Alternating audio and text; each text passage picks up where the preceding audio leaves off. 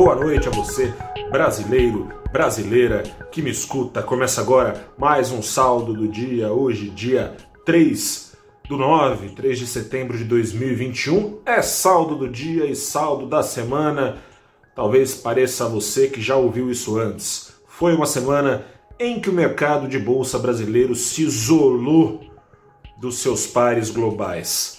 Ibovespa fechou a semana com queda de 3,1%, de volta à faixa dos 116 mil pontos. Enquanto isso, o índice eh, MSI, que reflete o desempenho dos emergentes, subia simultaneamente eh, 3% também. Bolsas americanas no meio da semana bateram recordes. Teve um apetite ao risco no mundo do qual o Brasil não se beneficiou, ou talvez tenha só diminuído o tombo, imagina o tombo que seria não fosse esse apetite ao risco, pelo seguinte, uma coisa contraintuitiva aconteceu na semana, aliás, é algo que tem acontecido ao redor da crise quando vem notícias não tão animadoras sobre a economia americana. Notícias não animadoras saíram, é, bom, não animadoras para a economia real, porque para os investidores pode ter investidor que vai dormir mais aliviado essa semana.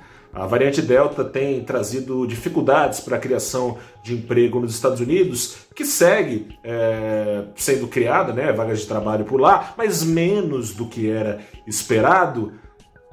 Isso tem muito a ver, está bem ligado ao ritmo de retirada de estímulos pelo Banco Central Americano. Jerome Powell, presidente do Federal Reserve, o Fed, tem, vinha condicionando a saúde do mercado de trabalho começar a retirar esses estímulos que ele diz que vai, vai, vão começar a ser retirados até o final desse ano. Nesse mês de setembro, no dia 22, tem reunião do Fed. Como as coisas não vieram tão boas quanto se pensava, se supunha, pode ser uh, ganha chance aí dessa retirada ficar lá para a próxima reunião, anúncio, coisa e tal. Com isso, as ações consideradas mais arriscadas no mundo, lá nos Estados Unidos, por exemplo, as ações ligadas à tecnologia, em escala global, as ações emergentes foram beneficiadas, exceto as ações brasileiras. O Brasil, como você, bem informada, bem informado pelo Valor Invest, sabe, o Brasil tem lá as suas próprias mazelas para se isolar do mundo, dentre as quais o principal gatilho para a onda vendedora de ações foi apertado na quarta-feira, o maior dia de venda de ações de venda, né? Se, tem venda, tem compra, né? Mas a maior pressão vendedora que passou no Brasil foi na quinta-feira, ontem, né? É, quando o Ibovespa caiu mais de 2%. O gatilho foi apertado na quarta-feira à noite pela Câmara ao aprovar o texto da reforma do IR. Pesa do lado do investidor a tributação de dividendos. Pesa, é óbvio, né? 15% caso o Senado bata o martelo confirmando, uma tungada de 15% significa um retorno menor com ações. Natural que o preço de ações caia. O JCP, né, juros sobre capital próprio, caso a extinção também seja confirmada pelo Senado, implica valor de mercado e lucros é, depois de impostos menores para as companhias, porque por meio desse artifício as companhias distribuem lucros e abatem uma parte dos seus impostos a pagar. Sem isso, portanto, cai também o valor de mercado das empresas. Mas não foi só isso que pegou e a curva de juros de ponta a ponta subindo e bastante não nos deixa mentir, né? Juros para 2031 já estão quase na casa dos 11%, outro dia estava 9%.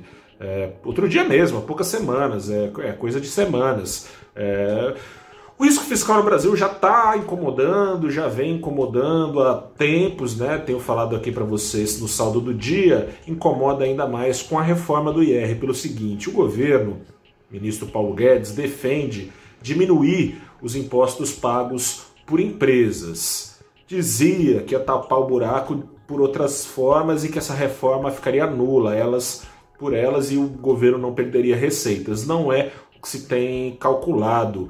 O Concefaz, né, que é o Conselho de Secretarias da Fazenda, calcula que sem o tributo dos dividendos, sem o abatimento do JCP tapar o buraco, o governo fará uma renúncia fiscal de mais de 41 bilhões de reais. Esses bilhões aí não dizem muito, a gente fazendo uma comparação ajuda a ligar os LES com CRES. É mais que os 39 bilhões que estão lá destinados no orçamento de 2022 para o Auxílio Brasil. Auxílio Brasil, que é um novo Bolsa Família necessário, pretendido pelo presidente Jair Bolsonaro, no entanto, sem cortar gasto nenhum, né? Como é que o ministro Paulo Guedes quer cumprir a promessa do presidente em ano eleitoral, em 2022, dando calote nos credores de precatórios? Bom, gente, o governo já não tinha dinheiro para pagar o Auxílio Brasil, está abrindo mão de mais um Auxílio Brasil em falta nas suas receitas. Aí não tem mistério que faça bolsa subir. A coisa aparentemente está mais do que fugindo do controle. As poderia, por exemplo, ser tapado o buraco, circula-se com o fim de subsídios, ou seja, o fim de outros descontos que o governo dá a alguns setores específicos. Por que não usar esse fim de subsídios para bancar o Auxílio Brasil e não um rombo equivalente a um Auxílio Brasil? Por que, né? Por que não gastar? Por que não gastar em ano eleitoral para tentar estancar uma popularidade em queda? Popularidade em queda enquanto está em alta a, a inflação no Brasil, a inflação forçada pelos riscos fiscais, forçada pelos riscos políticos. Dia 7, o presidente ele convoca e diz que não convoca, né? É só dar um Google nas frases dele. Ele diz agora que não está convocando nada de manifestação contra o STF. Eu que não tô. Bom, enfim, a gente vai ver dia 7 o que, que vai acontecer. E tem também uma inflação. E aí? Junta as coisas, né? O, o, inevita o evitável, isso tudo que estou te falando, com inevitável, não chove.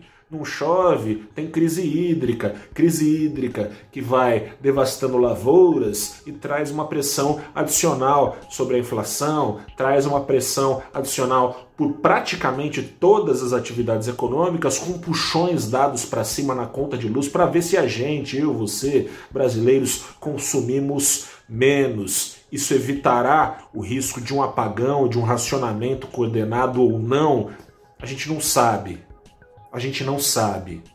Enquanto isso, perspectivas de juros vão apontando para cima, perspectivas de crescimento para 2022 vão apontando para baixo e o investidor vai pulando fora da bolsa buscando proteção ou no exterior ou na renda fixa.